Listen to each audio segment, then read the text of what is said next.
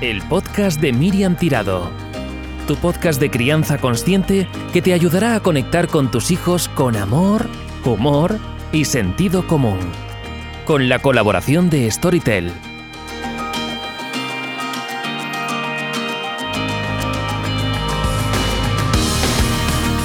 Hola, ¿qué tal? ¿Cómo estáis? Bienvenidos a un nuevo episodio del podcast de Miriam Tirado con la colaboración de Storytel. Empieza diciembre y yo creo que todos, más o menos, por estas fechas tenemos una meta, Navidad. Ya se ocupan las calles, las tiendas y casi todo de recordarnos que dentro de nada estaremos con los hijos e hijas de vacaciones de Navidad y con tropecientos compromisos.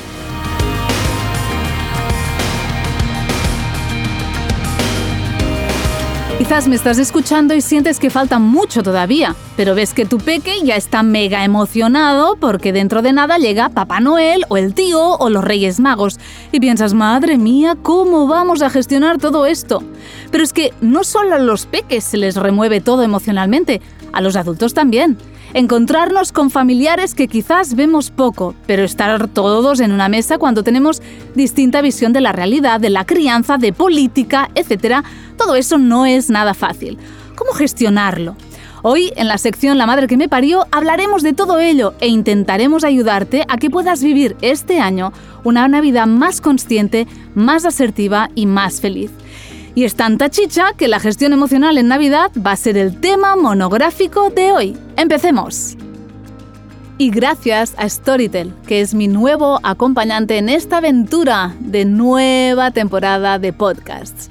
La vida es más emocionante cuando escuchas historias, libros que te transportan a mundos imaginarios o historias de no ficción apasionantes. La vida es más emocionante si aprovechamos cada segundo para aprender más y más. Storytel te puede ayudar a ello. Es una aplicación de entretenimiento con miles de audiolibros, libros digitales y podcasts, con un catálogo que incluye más de 100.000 libros. Storytel es como el Netflix de los libros. Pagas una tarifa plana al mes y puedes acceder a su inmenso catálogo de libros sin limitaciones de escuchas y descargas libros con las últimas novedades y clásicos de todas las categorías y para todos los gustos, desde novelas hasta clásicos, thrillers, business, crecimiento personal e infantil. Ahora el rato de ir en coche puede ser más interesante que nunca. Aprovecha para aprender, para escuchar historias o si vas con tus hijos, pasar un buen rato escuchando cuentos infantiles que les harán el viaje mucho más agradable. Para los siguientes de este podcast, hoy traemos una promoción exclusiva de 30 días de prueba gratis. El periodo de prueba normal en su web son de 14 días. Solo tienes que entrar en storytel.com barra Miriam Tirado, registrarte y descargarte la aplicación. La madre que me parió. Quizás nos estás escuchando y piensas, qué bien, y ya en nada es Navidad, y te apetece todo lo que va a venir pero a la vez te pone nerviosa o excitada. O al revés, estás pensando, menudo palo, las cenas en familia, las tantas, el ruido, los compromisos, aguantar a ese o a esa otra, el nerviosismo de tu hijo, los regalos. Sea como sea, estaremos de acuerdo en que la Navidad remueve muchas emociones y que a veces cuesta vivirlas, canalizarlas y poder estar serenas y serenos en estas fechas. Así que vamos a hablar largo y tendido del tema con mi madre Ángels Torres, psicoterapeuta corporal y educadora prenatal con 30 años de experiencia acompañando mujeres y hombres en el camino de convertirse en madres y padres. Mamá, bienvenida. Gracias. ¿Por qué nos remueve tanto, tanto la Navidad? Uy, la Navidad, qué tema. en la, Navidad es un momento muy especial en la infancia. Todos tenemos eh, nuestros recuerdos sobre la Navidad, de todo esto que decías, de excitación, mucha emoción. Y en la Navidad nos encontramos, las familias se encuentran con todo lo bueno y con todo lo malo. La Navidad es como que se pone eh, de manifiesto mm, de manera muy intensa todo, lo que eh, hay. Lo que hay, todo lo que hay. Es como una caricatura allí intensa, a lo bestia. A lo bestia. Entonces, cuando vamos con los niños, como resonamos con las edades de los niños, pues depende de la edad que tengan, pues nos vamos a sentir de una manera o de otra. Es un momento de sensibilidad, es un momento muy emotivo, eh, emocional. La Navidad es emoción, con todo lo bueno y con todo lo malo también. Entonces, pues hay que respirar hondo, tomar distancia, priorizar, ver qué, a qué cosas acudimos, ver los horarios y poner en primer término las necesidades de nuestros hijos. Lo más importante son los niños, que son los más vulnerables, tengan la edad que tengan. Luego, en función de la edad, en función de si es un bebé, hay que tener muy en cuenta cómo se siente la mamá, porque si la mamá se siente removida, aquello que va a hacer, aquel acto que, va a, vivir, no le viene bien de ninguna manera, pues esto su bebé a percutir, lo, va a vivir. yo, la Navidad personalmente la vivo muchas veces con cierto estrés especialmente la semana antes, ¿no? Hay como esa sensación de que hay tanto que hacer antes de que empiecen los días festivos, que hay que tener tantas cosas controladas con nuestros hijos, con los compromisos ah, pues, familiares que tengamos, etcétera, que me estresa y luego, claro, como, como mis hijas también están un poco estresadas porque en el cole también ven, ¿no? Que dentro de nada es Navidad y los niños se van como contagiando de esa emoción y de esa excitación, tengo la sensación que todos nos, nos vamos contagiando ese estrés. ¿Qué podemos hacer? Lo que dices tú muchas veces, respirar. Aplicarme el cuento. Sí, respirar profundo, planificar, em, tomarlo con calma dentro de todo lo posible y en función de las edades de los niños también, pues puede ser más fácil o más difícil, no es lo mismo un bebé de días, la Navidad vivida desde una recién estrenada maternidad o con un niño de cinco años. Claro. Hmm. Es distinto la manera de acercarnos a esta, a, estos eventos. Vale, pongamos ejemplos que a lo mejor la gente lo, comprende mm, de una forma más, más, natural y más lógica. Imaginemos que, que, una mamá, al ir a casa de sus padres, se le removiesen muchas cosas y siempre saliera tocada, no solo en Navidad. Pero ahora llegan unos días en que quizá tendrá que ver más horas y más días a sus padres en esas situaciones en que la dejan tocada. ¿Qué le recomendarías? Que antes de ir unos días antes tome conciencia de ello.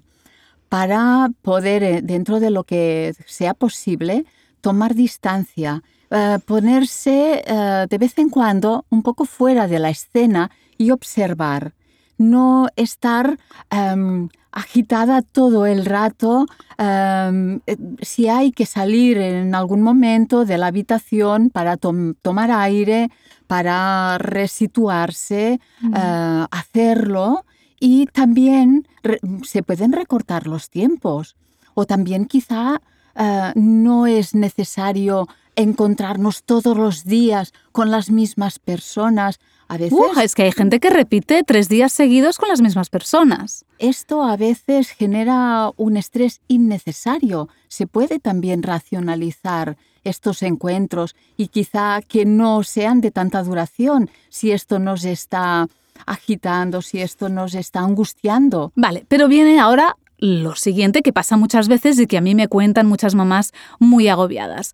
Ellas escuchan, hacen esto que acabas de decir y deciden que no quieren estar tres días con las mismas personas, con un niño que, que, que se pone como las cabras de excitadísimo y que, bueno, sienten que eso no les es favorable a su familia y deciden saltarse algún compromiso. Es decir, a lo mejor van el día de Nochebuena, Navidad también, pero a lo mejor aquí en Cataluña se, celebra muchísimo también el día 26. Dicen que el día 26 de diciembre pues no van a ir. Y luego, uff, se lo toma mal la familia, se enfadan y se lo toman como que les dan, bueno, como despreciado, como no quieren estar con ellos. Y luego aquí hay un pitote tremendo. Em, se supone que la familia eh, tiene que eh, tener cierta capacidad de empatizar contigo. Se supone. Se supone. Em, nos gustaría que esto fuera así y quizá pues podemos hablar con la... Eh, el problema es ya cuando nos enfadamos todos. Em, un poco quien sea más consciente, em, que baje un poco el suflé, que lo pueda hablar con más tranquilidad, explicarnos por qué no vamos, que no es que eh, no los queramos, los hemos estado viendo dos días, con muchas horas por delante, que no es un desprecio, es una necesidad lo necesitamos para estar mejor, para que el niño o los niños se relajen. Si esto eh, es tan difícil de comprender, pues mira, sabe muy mal, pero eh, creo que hay que priorizar el bienestar y la tranquilidad y luego quizá con los días se puede entender. Y luego no te preocupes que va a salir otro tema que esto ya hará que se olvide lo claro, anterior. Cuando en la familia hay un poco de suciedad debajo de la alfombra, esta suciedad va saliendo. Eh, eh, a veces es en Navidad, a veces es en verano. Pero las familias tienen que evolucionar y un día u otro alguien tiene que hacer algo para cambiar algo. El clic. Ah, entonces, pues quizá no es necesario tantas, tantas horas, tantas comilonas, que ni es bueno para nuestra mente, ni para nuestra salud, ni para nuestro estómago, ni para nada, tanta comida y tanto bullicio. Se mm. puede quizá tomar las cosas de una manera más tranquila. Mm. Otra cosa que pasa a menudo cuando las, familias se reúnen es que, claro, si hay hijos míos, de mi hermana y de otros primos, etc., pues claro, se ven distintas formas de criar. Sí. Ahí muchas veces también saltan chispas. Unos dejan que su hijo haga A y los otros no dejan que haga A, pero hace B.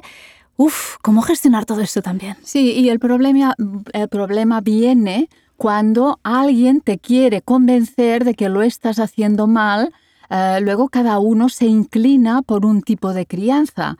Y entonces hay mamás que en esta tesitura pues se sienten muy cuestionadas, muy mal, sobre todo si el bebé es pequeñito, eh, si hay dos bebés de la misma edad con distintas crianzas en una misma cena de Navidad, esto a veces se lleva muy mal también por el momento emocional que vive la madre. Aquí yo eh, apelaría también a las parejas que estuvieran un poco presentes y proactivas cuando tenemos que retirarnos, cuando es importante, pues a lo mejor decir algo muy bien dicho, ah, no, pues mira, nosotros lo hacemos así. Nosotros Mm, es, este tema eh, creemos que lo tenemos que llevar de esta manera. Decir, a veces vale la pena ensayar un poco algunas frases, tipo, ¿no? Frases tipo que son respetuosas, pero que dan a entender al otro que no es necesario que intente convencerte, porque nosotros o esta pareja, estos padres recientes, no son unos niños eh, que no saben lo que hacen, sino que son unas personas adultas que están criando a su hijo y esto merece un respeto. Tanto alboroto para los niños tampoco es muy sano, que digamos, muchas veces. tanto regalos, tanto ruido, tanto... Uf, ¿cómo podemos hacerlo para que ellos lo lleven mejor? Mm, y mirar de mantenernos nosotros tranquilos y saber cuándo nos hemos de retirar. Una retirada a tiempo. Es, una victoria. ¿eh? y, en esto también. Y poder hablar quizá con las familias, podernos enterar un poco de cuántos regalos van a tener los hijos. A, nosotros nos va muy bien. nosotros lo hacemos, sí, ¿eh? claro. Pues un regalo por niña y se acabó. Entonces, pues ya te ajustas y, y te, te autorregulas, porque si no, puede ser la locura. Mm. Y los niños no entienden nada. A veces quedan paquetes sin abrir que ni se dan cuenta los niños. No pueden saborear cada regalo. En este tiempo, muchas veces, eh, que por suerte en, el tiempo que nos ha tocado vivir tenemos cierta abundancia, ah, a veces hay que pensar un poco y a veces menos es más. Mm, siempre, diría casi. y otra cosa que pasa a algunas personas es que hay gente a quien no le apetece para nada celebrar la Navidad en familia extensa y quizás sí que tienen ganas de celebrar algo en petit comité. Ellos, quizás, solo su familia de tres o de cuatro o de cinco, pero, pero no con 40 personas en una misma casa pequeña donde no se cabe o en un restaurante con mogollón de, de bullicio. Pero al sentir eso se sienten muy culpables, como si estuvieran traicionando a sus padres. Para nada es una traición, esto es escucharse y, mm, atender a lo que ellos sienten. Y si aún así van a ir, pues ir con toda la conciencia, decir esto em, no me viene bien, y, pero eh, si voy es porque valoro que es bueno para las relaciones familiares o lo que sea, pero yo voy sabiendo que tengo que estar muy atenta a que esto no me estrese en demasía y retirarme a tiempo y poderlo vivir de una manera consciente.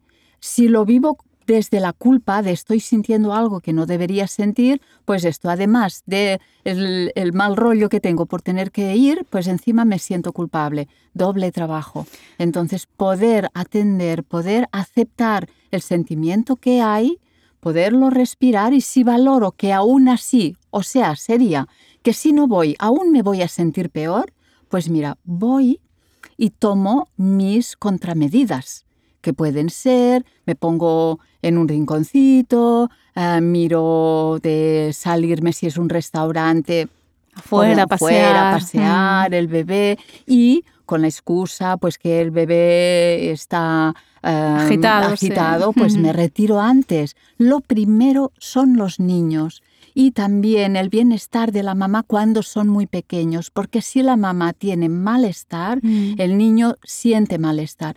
Y esto tendría que ser, eh, podríamos decir, un poco la guía. Esto, ¿cómo se nos va a poner a la mamá y el bebé?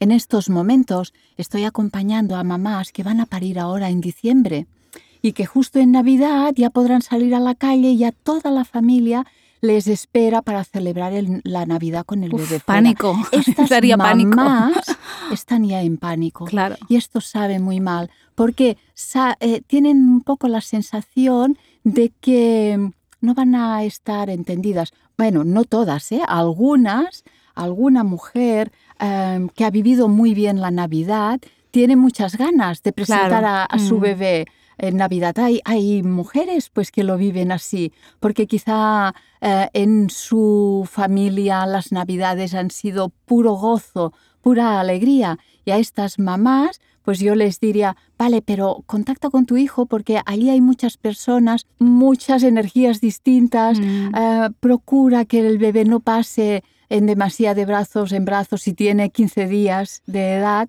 porque se va a agitar mucho. Y escúchale, porque quizá también pasa que los niños cuando sienten mucha excitación alrededor, em, parece que, están como dormidos, pero a la que bajes la escalera y te, vayas a, tu casa, quizá estés hasta las 4 de la madrugada con el niño llorando porque no sabe cómo drenar el estrés que ha recogido de, toda, de todo este ambiente. Yo me acuerdo que la primera Navidad con, con mi primera hija, hace ya 10 años y pico, mm, resulta que yo no me apetecía ir a un encuentro familiar con muchas personas y había tanto ruido que ella era entrar en la sala, empezar a llorar, total que me pasé toda la comida encerrada con ella en una habitación. Ahí ella se reía, estaba súper bien, pero era salir de ahí e intentar entrar en la sala donde estaban todos y eh, que, estaba claro que ella decía, no, aquí no me metas, ¿no?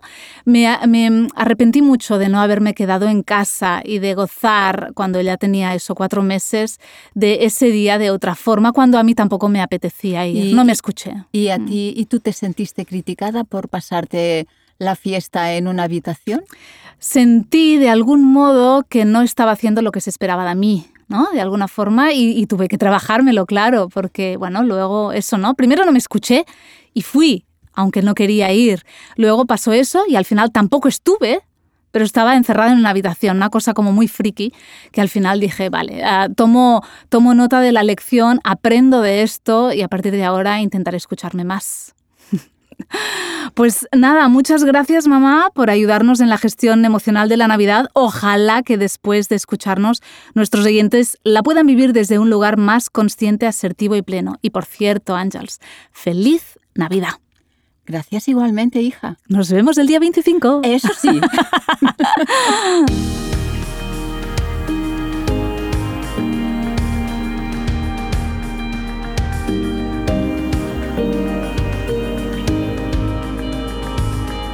Un temazo en estas fechas, especialmente diciembre, antes de Navidad, es el tema del consumo, especialmente dirigido hacia nuestros hijos. Todo lo que se mueve alrededor de la compra de regalos en Navidad es tremendo. Y quería en este podcast en este cuarto episodio hacer un parón un momento y reflexionar un poco sobre el tema de los regalos, porque a veces tengo la sensación que es tan inconsciente y que vamos tan tan poseídos por comprar mucho a nuestros hijos para que de alguna forma vivan la Navidad de una forma más feliz que nos perdemos en el objetivo y al final no acabamos consiguiendo lo que inicialmente queríamos conseguir.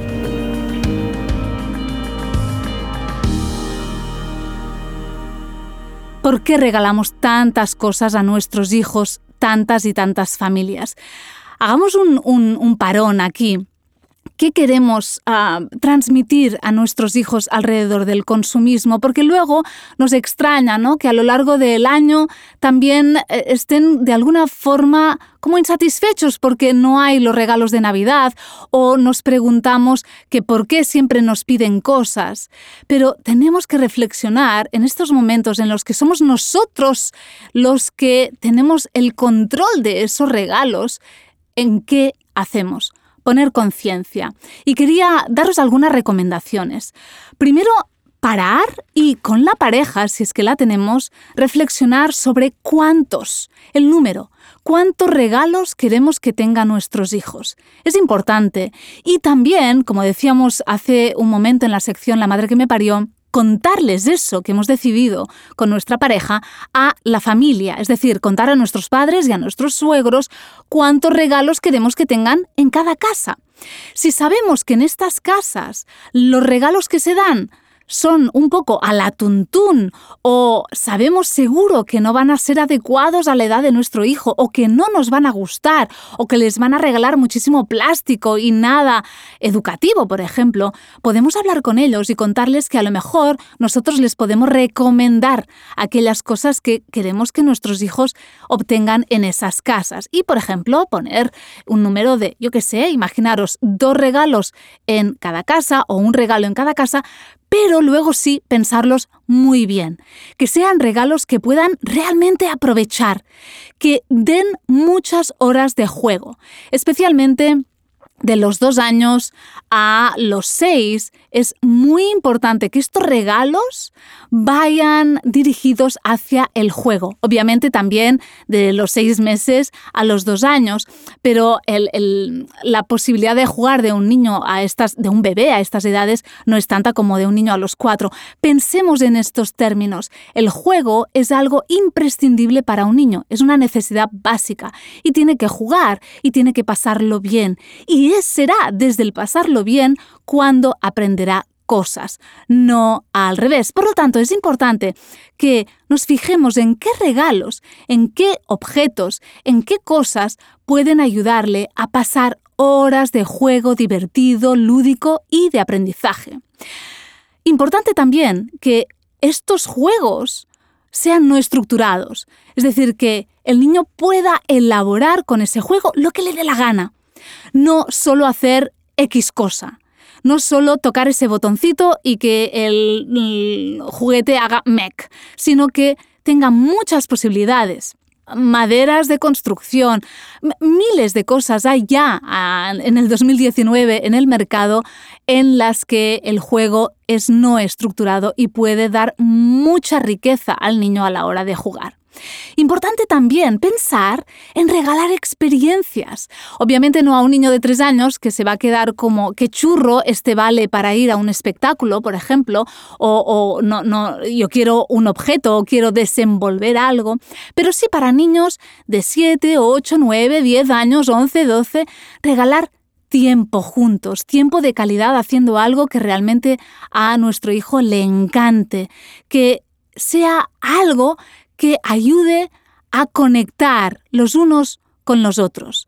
A menudo no pensamos en este tipo de regalos para niños y os puedo asegurar que, por ejemplo, a mi hija mayor, que ya ha tenido algunos de estos regalos experienciales, son de los regalos de los que tiene mejor recuerdo, porque ha vivido primero la espera de que llegue, ¿no? Cuando ya era mayor, ¿eh? tiene 10 años y pico, así que primero la espera, los días antes, primero la ilusión al recibirlo, luego la espera, con, esa ilusión de, de, que ya dentro de nada va a llegar y luego el vivir ese regalo. Es algo muy bonito y que nos ayuda a pasar tiempo juntos. En realidad, los niños no necesitan tantas cosas, nos necesitan a nosotros presentes, abiertos, disponibles, amorosos, respetuosos y capaces. Así que pongamos solo un poquitín de conciencia en eso y pensemos también en qué valores queremos transmitirles alrededor del consumo, alrededor de este mundo, alrededor de la sostenibilidad y traslademos esos valores a los regalos de Navidad. También en el qué compramos, en dónde compramos, en qué materiales compramos. Hagamos del consumismo algo consciente para que nuestros hijos, desde el ejemplo, puedan ir integrando esto y cuando sean más mayores puedan tener un consumo muchísimo más responsable. Y dicho esto, que disfrutéis muchísimo de las cosas que os lleguen en Navidad. Leer nos hace libres. Hoy te voy a recomendar algunas lecturas que te pueden ayudar sobre los temas que hemos hablado hoy y que para no estresarte podrás encontrar en Storytel en formato audiolibro para que no puedas decir eso de es que no tengo tiempo de leer. Familias tecnológicamente sabias de Andy Crouch y también Inteligencia Emocional de Daniel Goleman. Ojalá aprendas y te ayuden.